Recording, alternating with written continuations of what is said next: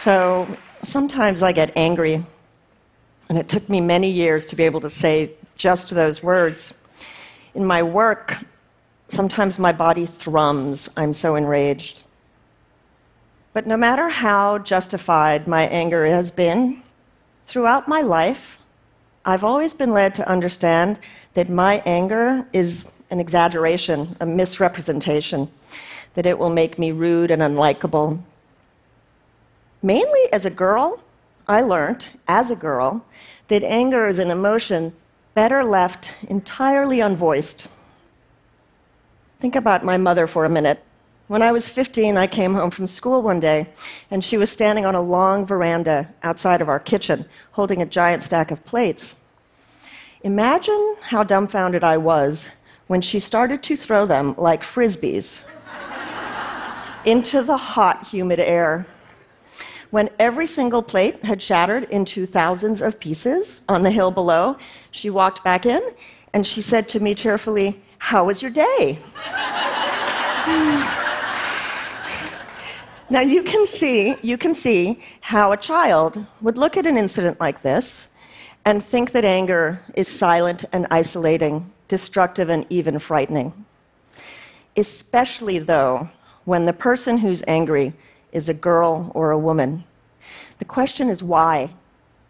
Anger is a human emotion, neither good nor bad.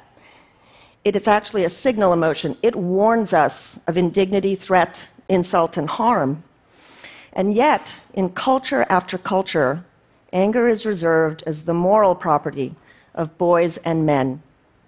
Now, to be sure, there are differences. So, in the United States, for example, an, an angry black man is viewed as a, a criminal, but an angry white man has civic virtue. Regardless of where we are, however, the emotion is gendered.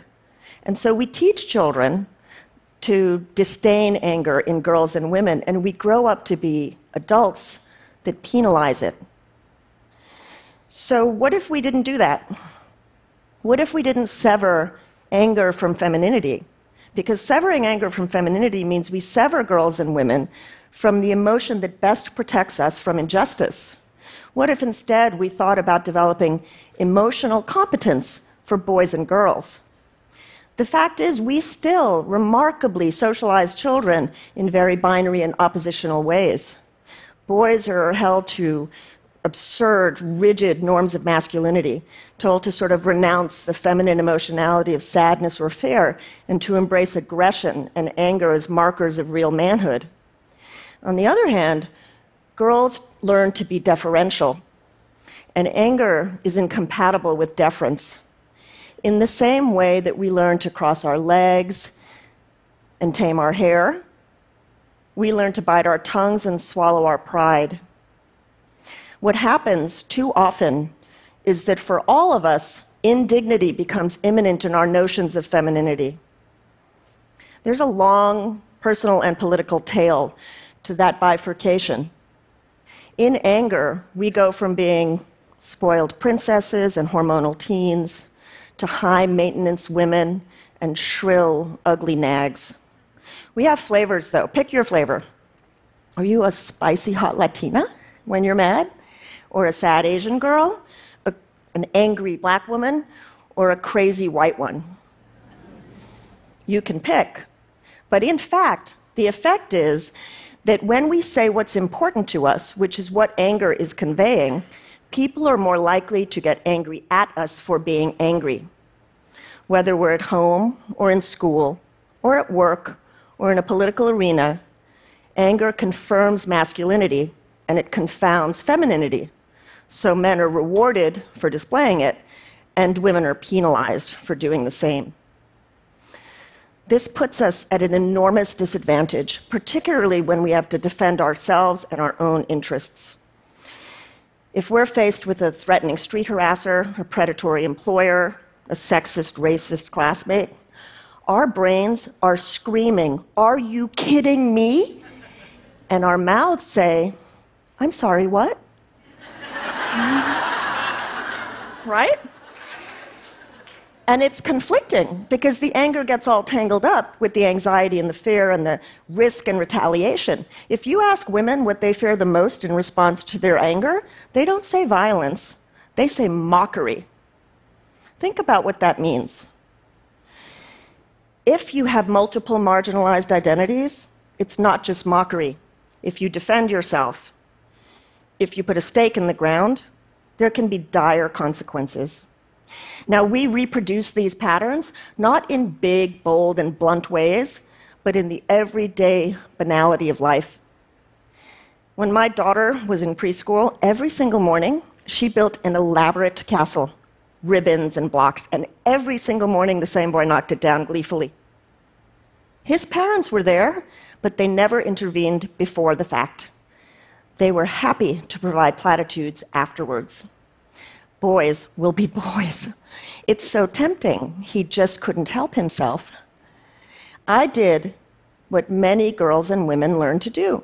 I preemptively kept the peace, and I taught my daughter to do the same thing. She used her words. She tried to gently body block him. She moved where she was building in the classroom to no effect. So I and the other adults mutually constructed a particular male entitlement. He could run rampant and control the environment, and she kept her feelings to herself and worked around his needs. We failed both of them by not giving her anger the uptake and resolution that it deserved. Now, that's a microcosm of a much bigger problem. Because culturally, worldwide, we preference the performance of masculinity and the power and privilege that come with that performance over the rights and needs and words of children and women. So it will come as absolutely no surprise, probably, to the people in this room that women report being angrier in more sustained ways and with more intensity than men do. Some of that comes from the fact that we're socialized to ruminate, to keep it to ourselves and mull it over. But we also have to find socially palatable ways to express the intensity of emotion that we have and the awareness that it brings of our precarity. So we do several things.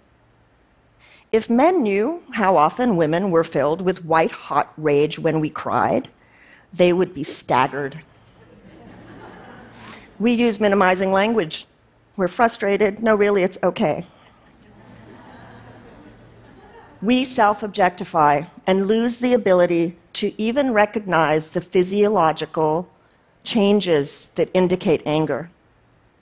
Mainly, though, we get sick. Anger has now been implicated in a whole array of illnesses that are casually dismissed as women's illnesses higher rates of chronic pain, autoimmune disorders, disordered eating, mental distress, anxiety, self harm, depression. Anger affects our immune systems, our cardiovascular systems. Some studies even indicate that it affects mortality rates, particularly in black women with cancer. I am sick and tired of the women I know being sick and tired. Our anger brings great discomfort, and the conflict comes because it's our role to bring comfort. There is anger that's acceptable. We can be angry when we stay in our lanes and buttress a status quo.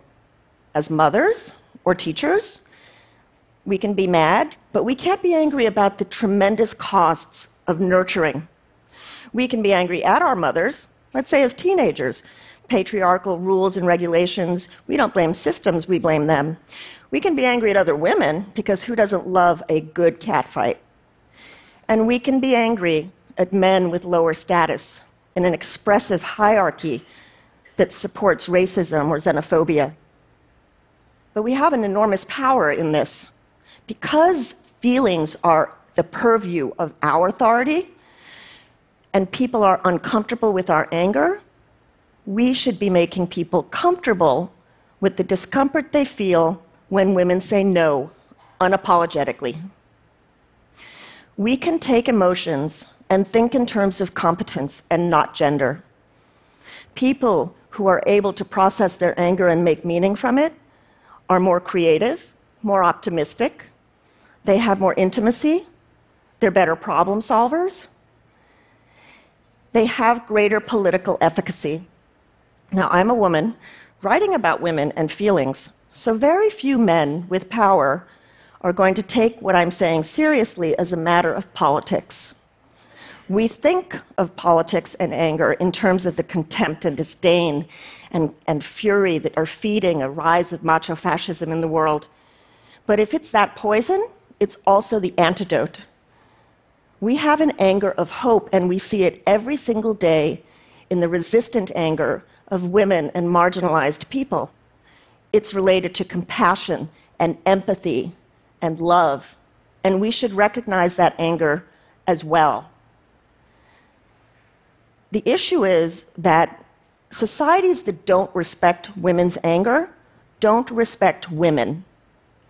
The real danger of our anger isn't that it will break bonds or plates, it's that it exactly shows how seriously we take ourselves, and we expect other people to take us seriously as well.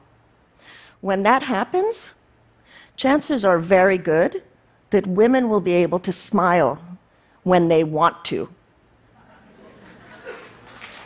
Thank you.